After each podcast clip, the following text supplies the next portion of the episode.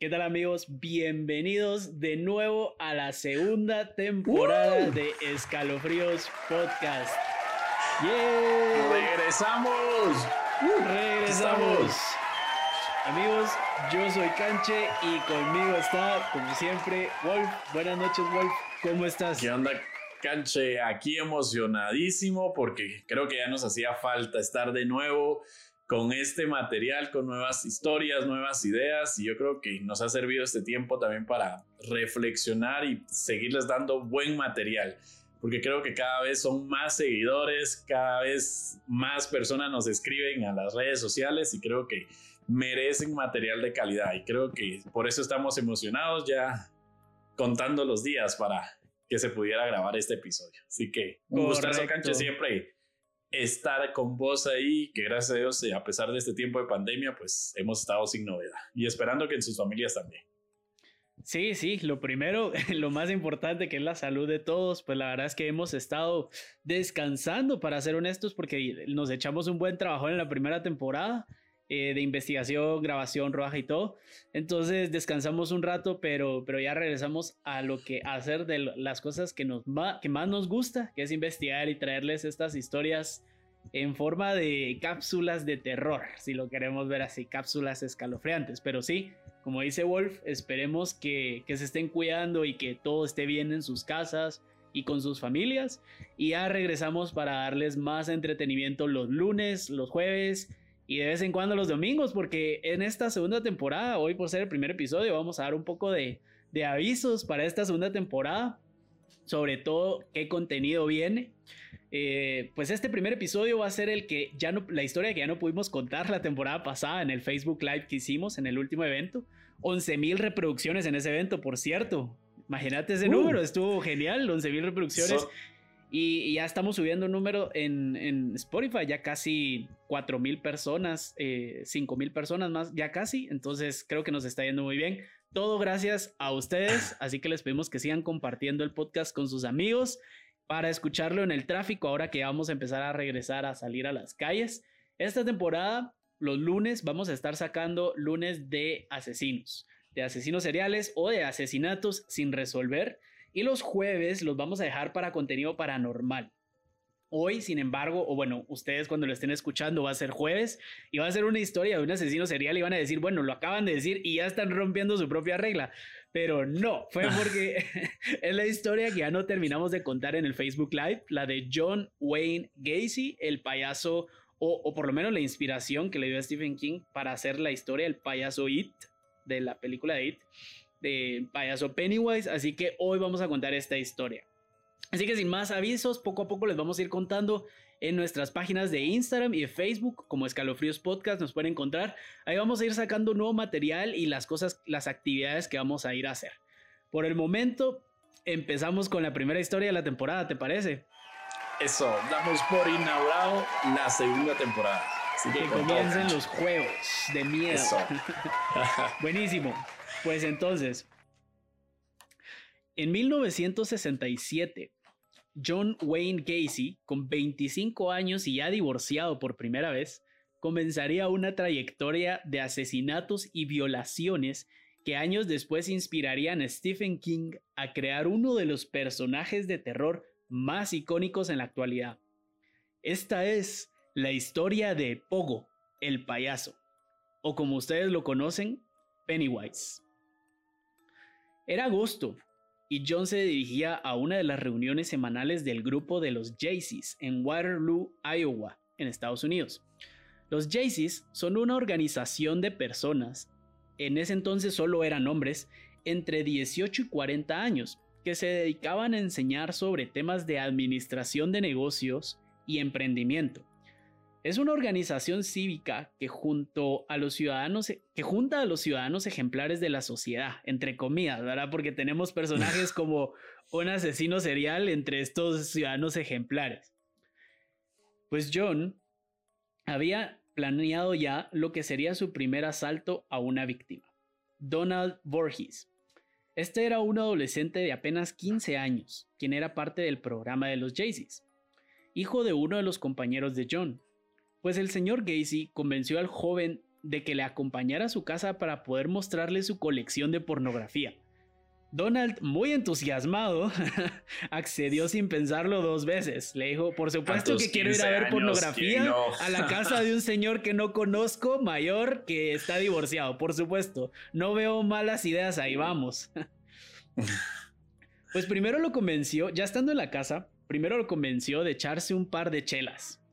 Y cuando este ya estaba muy borracho, abusó de él. Los meses que siguieron, usó la misma técnica con otros jóvenes. Algunos accedieron y cayeron en su trampa. Otros simplemente lo vieron como un extraño y no quisieron acompañarlo. Yo creo que lo que normalmente pensaría cualquier otra persona. no, no quiero ir a ver pornografía a la casa de este señor de 40 años que vive solo. De cualquier manera, ya se estaba haciendo fama de pervertido. En marzo de 1968, Donald le contó a su padre lo que había sucedido aquella tarde en la casa del señor Casey, que era la víctima, que, la primera víctima, pues decidió hablar un año después. Su padre molesto le acusó con la policía. Abrieron cargos contra él por sodomía. ¿Qué es sodomía? Para los que no sepan, los cargos por sodomía en esta época significaba que dos personas o más habían tenido relaciones sexuales de cualquier tipo con personas del mismo sexo. Y que en, en los 60, por supuesto, en el siglo pasado, la homosexualidad estaba muy, muy, muy mal vista. Igual ahora tal vez eh, todavía hay gente que la mira, que la mira mal, eh, pero antes la veían muchísimo peor. Y eh, hasta el punto de que llegaban a acusar a la gente de ser homosexual y los metían a la cárcel por ser homosexual. Pues cuando se enteró de los cargos, John negó todo y acusó al señor Borges de que le estaba acusando solo para quitarle su puesto dentro de la organización de los Jaycees, ya que John era presidente de la organización y el papá de la víctima era su rival en las, en las votaciones, en las siguientes votaciones para ocupar la presidencia de, de esta organización. Así que las declaraciones no tuvieron tanto revuelo al principio. Sin embargo, cuando la organización de los Jaycees se enteró de todo, las declaraciones ya tuvieron mucho revuelo, que incluso hubo un sector de la sociedad que le apoyó a John, ya que John dijo que solo le estaban diciendo mentiras, que estaban diciendo mentiras de él. No obstante, los cargos dieron lugar a un juicio. Eventualmente, los demás jóvenes a los que intentó hacer lo mismo y con quienes no lo logró, salieron a la luz para acusarle también. El 7 de noviembre de 1968 se declaró culpable de practicar sodomía con Donald Borges, pero inocente de los demás cargos, y acusó que fue Donald quien me ofreció sus servicios sexuales. Yo solo lo hice porque tenía curiosidad de ver hasta dónde llegaba. Esa era la excusa que usó John para poder zafarse de los cargos. Sin embargo, lo sentenciaron a 10 años de prisión, y aquí es cuando entra su época en la cárcel. Durante su etapa en prisión, John se destacó por ser un prisionero ejemplar. Rápidamente llegó a ser el chef en la cocina y se convirtió en el presidente de la organización Jaycee, que ya había fundado él en la cárcel, y logró inscribir a 650 presos. Como vemos, una persona que, por más pervertido y cosas raras que tuviera en su personalidad, era una persona que lograba influenciar a muchos más. Esto, entre comillas, hizo puntos para que lo liberaran 18 meses después de haber entrado. De una condena de 10 años lo liberaron a los 18 meses. Al salir, se fue a vivir con su madre a Chicago. Tenía que visitar a un juez durante cierto tiempo y no podía verse involucrado en ninguna actividad ilícita de cualquier tipo. Aunque esto no lo detuvo, ya que a los seis meses de salir bajo libertad condicional, intentó violar a otro chico, a quien había ofrecido jalón o aventón, para quienes no, no, no, no nos escuchan desde Guatemala, a quien le había ofrecido aventón en la terminal de buses. El chico escapó y lo denunció, pero esta denuncia no tuvo lugar en la corte y en la corte de Iowa nunca se, se enteraron, por lo que dos meses después era un hombre libre. ¿Qué fue lo que pasó aquí? Él, la sentencia se la había declarado en Iowa, pero él se fue a vivir con su mamá a Chicago y en Chicago cometió este delito. el chico lo denunció en Chicago, pero como la corte de Chicago nunca le notificó a la corte de Iowa y él estaba bajo libertad condicional, nunca se enteraron en Iowa y por lo tanto él quedó libre. Y aquí es cuando se pone más tenebroso el asunto. John Casey era un emprendedor nato, como lo vamos a ver más adelante. Al salir de la cárcel, creó un negocio de reparaciones de casa a domicilio. Conocía muy bien cómo hacer negocios y administrarlo. Administrarlos, por los que en poco tiempo llegó a ganar hasta 200 mil dólares al año.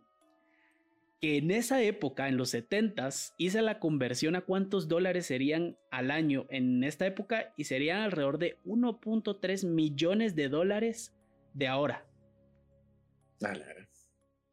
Un negocio un negocio, y no solo un negocio, una persona muy emprendedora y, que se puso a trabajar desde temprana edad y que más adelante vamos a ver cómo, cuál era su actitud hacia el trabajo y, y que llegó a ser 200 mil dólares al año, 1.3 millones de dólares de ahora, que es, la verdad es que es admirable esa cifra en cuanto a esfuerzo laboral. John siempre se mantuvo activo en la política de su comunidad, siempre en el Partido Demócrata. Incluso le premiaron como ciudadano ejemplar varias veces. Se volvió a casar, esta vez con una viuda que ya tenía dos hijas, y se mudó a una casa grande. Aunque su matrimonio no, no duraría mucho, ya que luego de un par de años le confesó a su esposa que él era bisexual. Durante su nueva vida, decidió convertirse en payaso comenzó a asistir a eventos de caridad y a hospitales de niños. El nombre de su personaje era Pogo el payaso. A pesar de que este era solo un personaje para este tipo de eventos, mucha gente decía que veía a John ir a muchos lugares comunes vestido de payaso. Algunos carteros incluso llegaron a testificar que cuando entregaban cartas o paquetes en su casa, John lo recibía en la puerta borracho o drogado, semidesnudo y con el maquillaje y el traje de payaso puesto. Aquí ya empezamos a ver algunas advertencias, ¿verdad? Años después. Y solo me surge la duda, ¿y el negocio de que tenía lo dejó Él siempre. No, no, no. lo seguía de la mano. Sí, él era el jefe, él era el jefe, él no tenía que estar trabajando, digamos, él tenía mucha gente y como lo, lo vamos a ver más adelante, eh, pues él siempre estuvo en negocios donde la, mayoría, la mayor parte de los empleados eran jóvenes, hombres eh, pues de temprana edad, digamos, jovencitos, hombres con los que él siempre eh, se trataba de pasar, como que siempre trataba de hacerles avances sexuales y proposiciones sexuales. Y si le, le decían así como, ¿qué te pasa? ¿Qué raro sos? Él solo decía, ah, no, estaba bromeando, solo estaba bromeando o, o ah, era una prueba para ver si eras gay o no eras gay porque yo no quiero trabajar con gays o cosas así, pero él siempre manejaba, como él ya era el gerente, él tenía su negocio a un lado y se dedicaba a estas obras de caridad, entre comillas. Ya tenía como ese perfil y eso le ayudaba, digo yo, que también la, los jóvenes de esa época estuvieran así como agradecidos con la oportunidad y el trabajo y creo que con esta personalidad manipuladora, pues...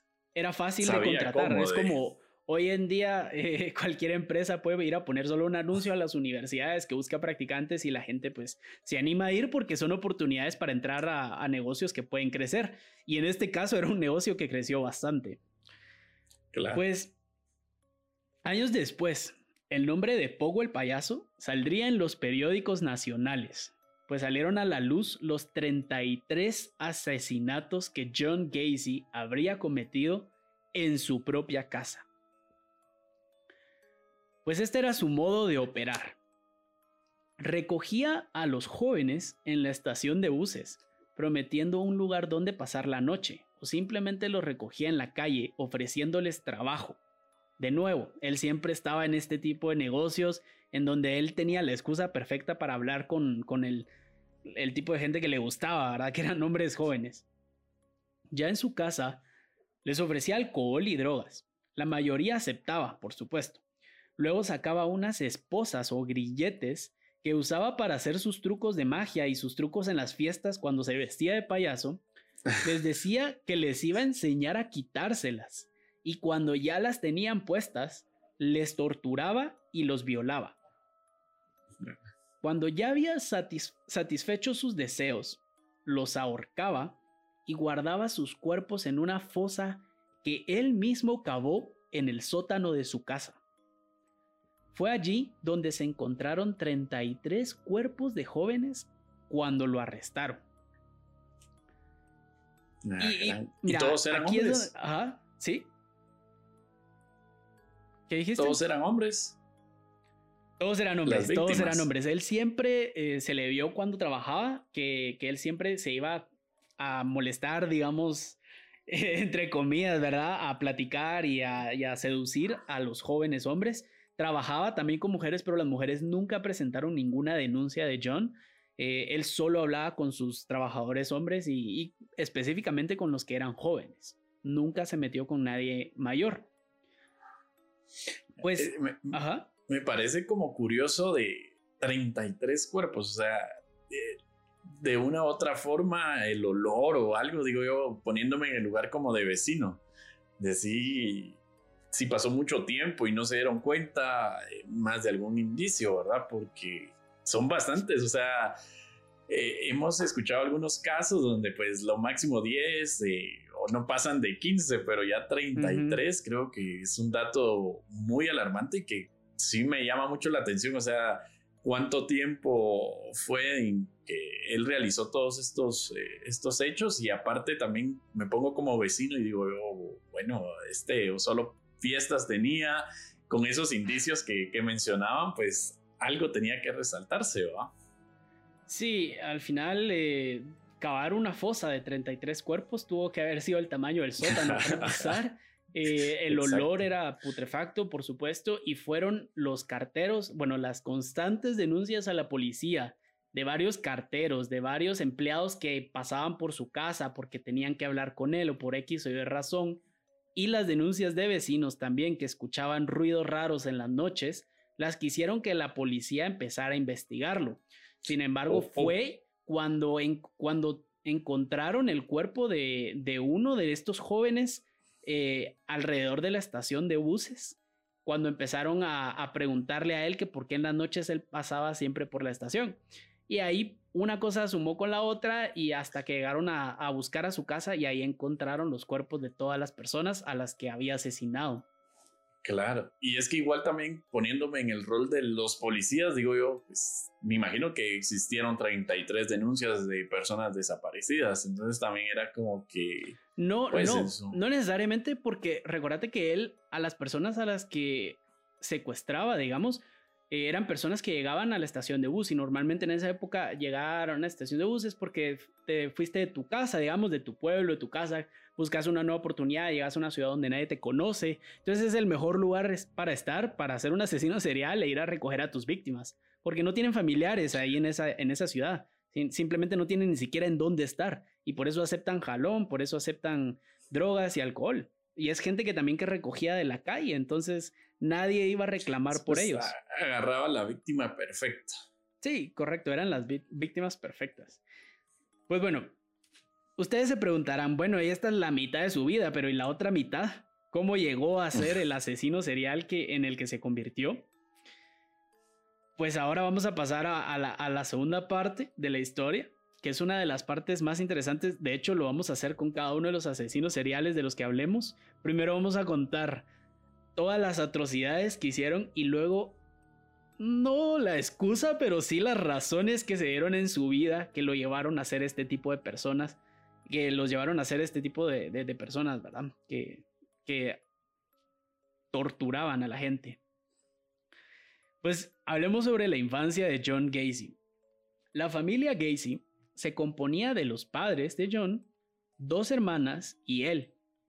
De niño, John tenía sobrepeso y no era nada atlético.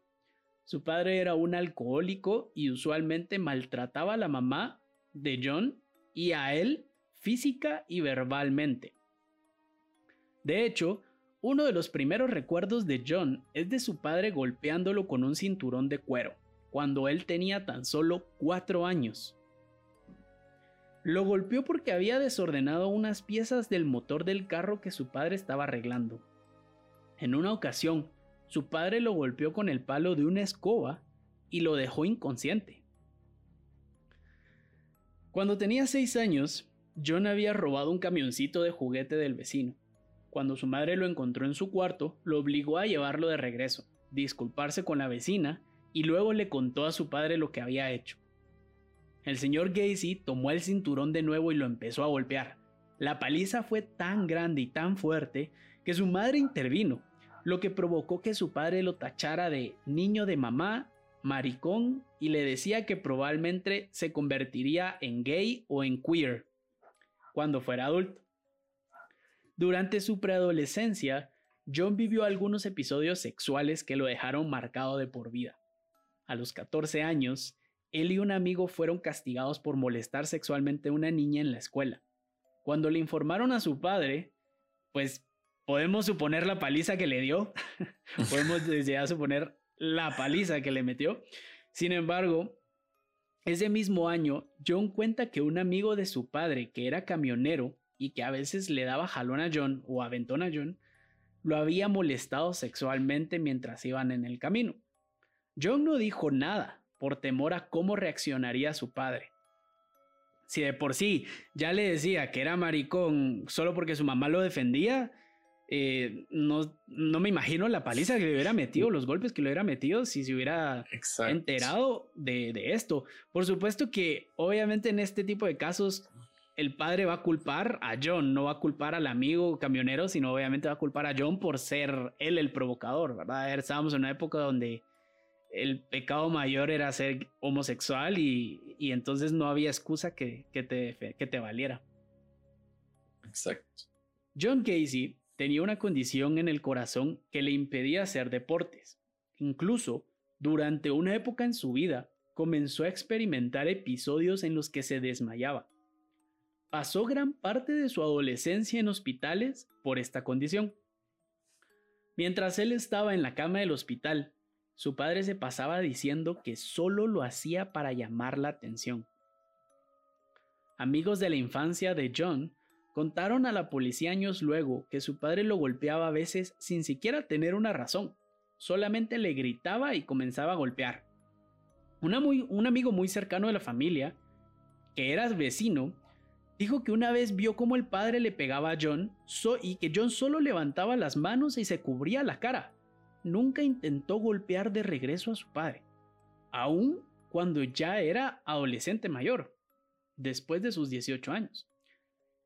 Y efectivamente ya teniendo 18, John se mantenía buscando trabajo siempre. Trabajó recogiendo chatarra, limpiando carros e incluso en una morgue, en donde tuvo uno de sus primeros episodios bizarros ya que en un momento en el que la persona, él era asistente en la morgue, y un momento en el que el jefe, digamos, o el doctor que revisa los cuerpos y todo, que prepara los cuerpos, había salido de la oficina.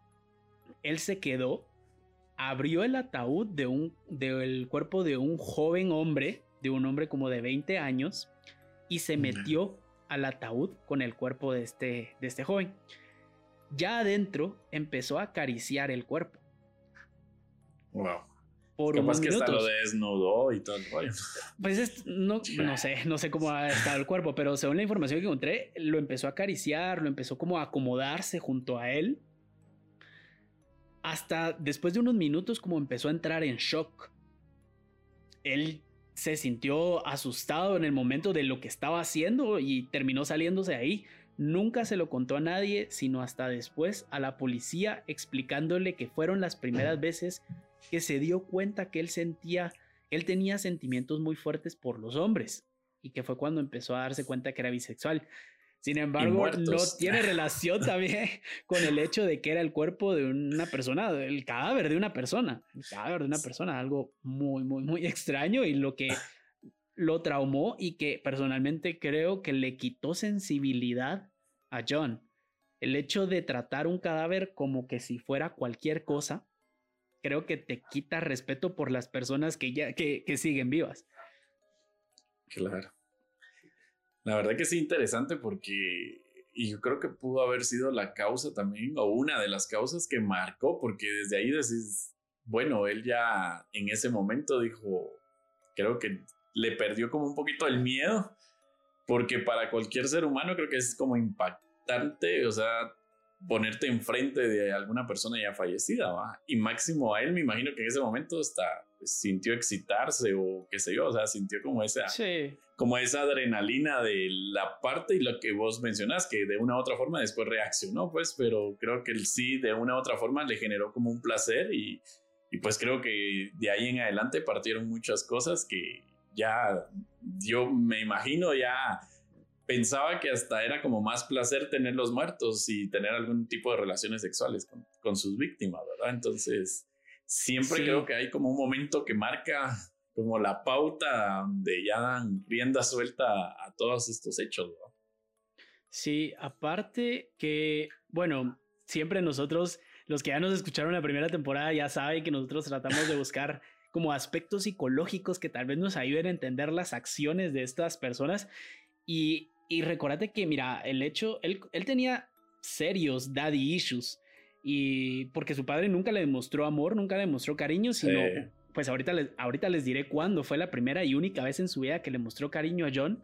Pero él ya estaba buscando cariño en otras figuras masculinas, no tanto sexualmente. Date cuenta que él se metió al ataúd y se acurrucó con esta persona, con este joven, y lo acarició. Claro, obviamente él tenía un apetito sexual, sin embargo, toda esa, yo creo que la raíz era precisamente ese cariño que nunca recibió de su padre. Por parte. Pero bueno, sin embargo, el trabajo en donde más se desenvolvió fue como participante de una organización de Jaycees, que ya es ahí en donde empezamos la, la historia. Ahí se dio a conocer como un personaje de la comunidad. Tuvo su primera experiencia homosexual y luego conoció a la que fue a su primera esposa, antes de conocer a su esposa, él había tenido una relación con un compañero de trabajo. Era un Jay-Z que juntos se fueron a la casa de John, se pusieron borrachos y después de un tiempo, según John, fue el amigo el que le desabrochó el pantalón y le empezó a, a practicar sexo oral. Y ahí fue donde él se dio cuenta, sumado con su experiencia de la morgue, que él tenía un apetito sexual por los hombres y que ahí iba la línea en lo que él quería. A los meses de haber experimentado eso, se terminó casando con una señora que, que, venía de una familia de, de, bastante dinero, tal vez no millonaria, pero sí era una, era una familia que tenía mucho dinero. El padre de su esposa, de hecho, compró tres locales de Kentucky Fried Chicken y, e hizo a John el administrador de los locales. John empezó a ganar 15 mil dólares al año, que eran alrededor de 120 mil dólares de ahorita, que es un salario muy bueno. Y él tenía 25, 26 años. Y John describió esta época como la mejor época de su vida, la época perfecta. ¿Por qué? Porque John se ya, ya al momento de tener este trabajo y tener a su, en, a su cargo tres locales de Kentucky Fried Chicken, él no solo ganaba los 15 mil al año, sino que ganaba lo que ganaba en ventas, lo que los locales hicieran en ventas. Esto hizo que tuviera mucha experiencia laboral, le compró una casa a su mamá y fue en ese entonces cuando le dio las llaves de la casa y el papá de John le dijo por primera vez en su vida que estaba orgulloso de su hijo y que se sentía mal por haberlo tratado mal en su infancia. Lo abrazó y por eso para John esa fue la época perfecta de su vida. Y por más abrazos que le diera, sin embargo, la, el daño ya estaba hecho. Ya está. Y ahí fue donde comenzó, donde comenzamos nosotros nuestra historia de los delitos que cometió él. 33 cadáveres en su sótano. De la misma manera los mataba a todos. Y eh, de hecho de ahí vino la inspiración de Stephen King de dibujar a un payaso, de describir, porque no dibuja, de describir a un payaso, un asesino payaso en sus libros. Claro, el payaso de It es completamente diferente, viene de una dimensión, de hecho en la historia viene de una dimensión fuera de este universo. Eh, sin embargo, la inspiración venía ahí. Si ustedes, nosotros vamos a poner fotos de Pogo el payaso en nuestra página de Instagram y ustedes van a poder relacionarlo. Incluso la foto más famosa de Pogo el payaso es él sosteniendo globos. De esta imagen mm. fue que se inspiró Stephen King para hacer la imagen de It del payaso con los globos rojos, ¿verdad? ¿Qué te pareció? Claro, pues la verdad que sí, interesante. Eh, yo ahorita también estaba como tratando de lo que vos mencionaste, y creo que lo aclaraste muy bien, porque lo estaba tratando de relacionar ahorita un poco de lo que contaste con lo de la película, ¿verdad? Que tal vez no tiene como mucha relación, sin embargo creo que sí lo trabajó muy bien este, este escritor o el productor, porque sí rápido, o sea, miras payasos, miras globos y rápido y de color rojo principalmente, ¿verdad? Entonces creo que sí ha pasado como de varios episodios que hemos contado con este tipo de asesinos seriales, creo que tienen como los mismos patrones, como decís vos, no somos psicólogos, pero sí hemos visto que como ese patrón repetitivo, ¿verdad? O sea, siempre tu infancia ha marcado como estas acciones, no quiere decir, o sea, porque hay claros ejemplos de varias personas también que han sufrido abusos sexuales, han sufrido de una familia pues no tradicional, pero, pero tampoco te ha impulsado a hacer cosas fuera de, de lo establecido, fuera de ley, ¿verdad? Entonces, pero sí se han marcado mucho, máximo en esas épocas que era pues, todo era castigo, todo era, creo que sí dejaban como muchas, muchas cosas en, en los niños de esa época, ¿verdad? Que marcaban de aquí en adelante sus, acciones, ¿verdad? Entonces, sí me causa mucho impacto la cantidad de muertes también. O sea, eso todavía lo sigo resonando como que fueron bastantes. Este, cómo pudo estar tanto tiempo y creo que hubieron varios años o, o varios meses de, de, poder ocultar este todo su trabajo que hacía, ¿verdad? Entonces, la verdad que sí, interesante saber esa parte porque también muchos desconocíamos, me imagino, del tema de la película con estas razones de, del por qué, entonces... Sí, la película no tiene nada que ver con la historia de John, sin embargo, solo la, la inspiración del payaso asesino salió de, de, este asesino precisamente, la... Ya van a ver la imagen y la imagen es, pues, es la ves, ves al payaso de It, a Pennywise, y veis a Pogo al el payaso y es lo mismo.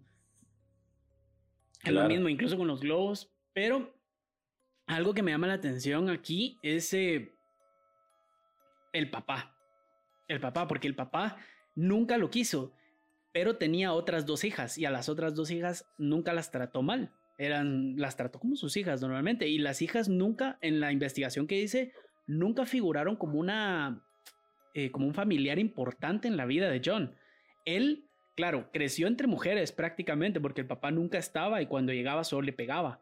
Entonces él desde pequeño, creciendo entre mujeres, tuvo una personalidad un poco más blanda, nunca se peleó con nadie, eh, nunca ejerció su fuerza física, digamos, sino hasta que ya estaba mayor, era una persona grande, era una persona gorda, que si se sentaba en ti, pues iba a ser difícil quitártelo encima.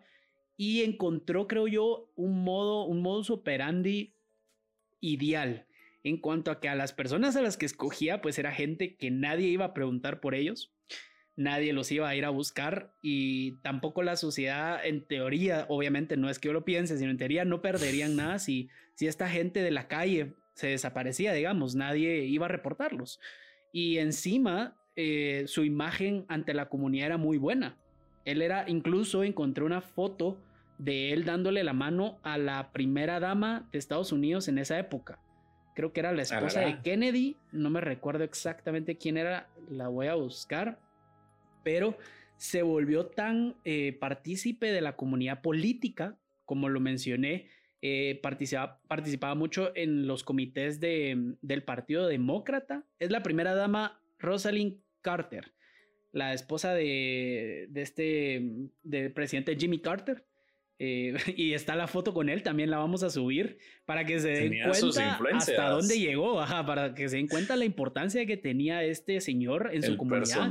Y que si él decía yo no fui, la gente probablemente le iba a creer, le iba a creer, él estaba en un lugar donde tenía dinero, poder y capacidades para hacer todo lo que quisiese. y otra, cosa, otra cuestión que me surge y me deja la inquietud también es de de que aparte él pues ya había estado en la cárcel, o sea, y había sido sentenciado por 10 años, si no mal recuerdo, y que solo pues haya cumplido 18 meses es una nada, ¿verdad? Y siendo, digamos, también pues eh, Estados Unidos, eh, que sabemos de que da como un seguimiento a cada uno de pues sus infractores en las leyes, pues siempre cuando se dan este tipo de, de, delitos, o sea, también es como que le dan seguimiento a ver en qué están trabajando, ¿verdad? Y máximo, si él después se enfocó al tema del, del, payaso, creo que era como también otra alerta para la policía de decir, bueno, este sigue acercándose a ese tipo de, de segmento, ¿verdad? O sea, siempre de menores de edad o, o, jóvenes. Entonces creo que también, pues, la policía, a, a, lo que vos mencionaste, creo que también él ganó como ese poder y, y, ese convencimiento que tenía, que creo que lo dejaron así tal vez como, bueno, ya pasó a ser de sí, él es, otra persona. Él es buena persona, lo está haciendo por obra de caridad, tiene mucho dinero y, y en la época en la que estabas, donde la homosexualidad era un pecado, donde la gente rica no podía ser culpada por nada, eh, donde la policía tampoco era muy buena haciendo su trabajo. Eh, pues la verdad es que las condiciones se dieron para que pudiera llegar a este número de 33 cadáveres en, en su sótano y, impresionante. Pero, pero bueno, espero les haya gustado este primer caso. Eh, como les decía anteriormente al inicio del episodio, por favor mándenos sus voice notes. Ahorita nosotros ya recibimos un par de voice notes eh, las vamos a, escuchar, las vamos a reproducir ahorita, así que no se vayan, no se acabó el episodio, pasa la parte bonita, las historias paranormales que a ustedes les suceden y que nos pueden enviar, nos las mandan por voice note a nuestro correo escalofríospod.gmail y las ponemos al final del episodio como vamos a poner las de Catherine que nos envió eh, y las vamos a poner ahorita para, para terminar el episodio. Así que Gracias, Wolf, por acompañarme una vez más. Nos vemos en el siguiente. ¿Algo que querrás decir? Y siempre recuerden, ahora que vean a un payaso, yo tengo varios amigos que tienen, le tienen terror a los payasos. O sea, ven un payaso en la calle o en un semáforo. Entonces, hoy creo que no van a poder dormir mucha para los que le, le tienen miedo a los payasos. Así que interesante, Canchi. Fue un gusto escuchar ahí nuevamente este material. Pues sí, esperemos que les haya gustado. No se vayan, que viene la historia de Catherine y nos vemos a la próxima. Chao.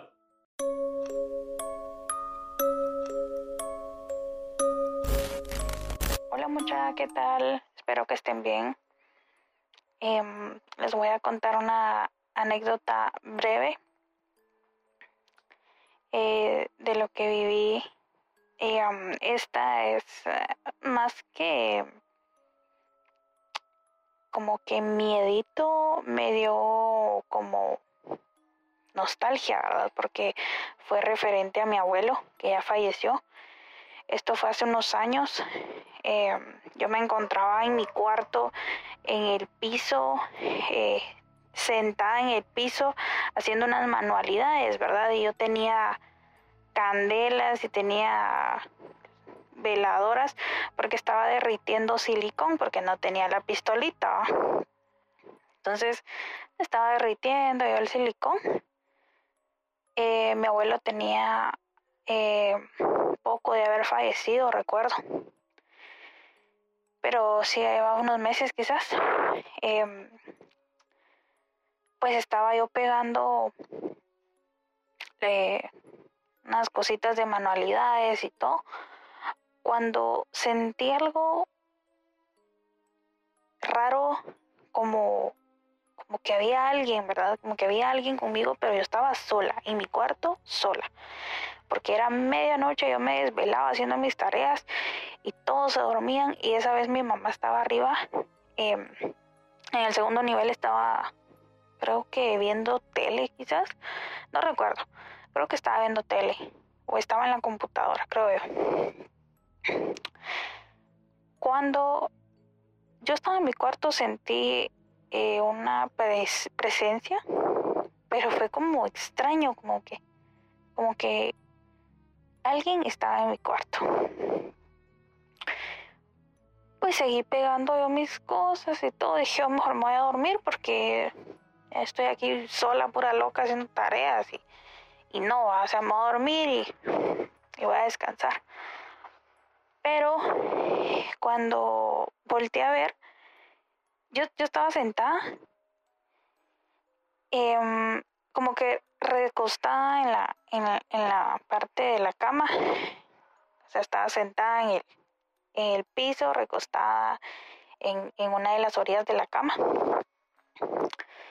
viendo a la pared, o sea, viendo como para la pared, la, pintura de, de, mi pared en ese entonces era como bellita, como color claro. Y yo pegando mis cosas cuando voy viendo una sombra Pero haciendo un paréntesis, mi abuelito siempre, siempre, siempre cargaba su sombrero. Él vivía en Santa Rosa. Ayarza se llama la, el, lugarcito, donde él vivía, donde vivió toda su vida. Es el, era el papá de mi papá. Pues él toda la vida andaba con su sombrero. Nunca, nunca se lo quitaba. Nunca lo miraba sin sombrero, a menos que iba a comer o porque se iba a dormir. De lo contrario, no se lo quitaba. Cierro paréntesis. Em, pues cuando voy viendo la sombra, cuando uno prende candelas o veladoras, la luz de las, de las, a pesar de que la luz de mi cuarto estaba encendida, la luz de las veladoras como que, como que hacen que se vea una sombra. O sea, si pasa alguien, como que las veladoras o las candelas hacen que, la sombra se vea más grande, ¿verdad? O sea, ustedes me entienden, como, como que las veladoras tuvieran una luz, un, reflejo de la sombra de, de, algo eh, y se hace más grande en la pared. O sea, se, se refleja, se proyecta en la pared más grande. Entonces, como las veladoras estaban cerca, creo que tenía como tres o dos, creo. Y cuando voy viendo yo sentí algo que, que, que alguien estaba ahí cuando voy viendo, o sea, volví a sentir esa sensación de que alguien estaba ahí y vi una sombra, pero era la sombra y estoy segura y sentí y luego se me vino a la mente que era mi abuelo, porque la sombra tenía la forma de su sombrero, la altura de él, la complexión de él pero en la misma que vi la sombra, la sombra se fue alejando, como que iba caminando, ¿verdad?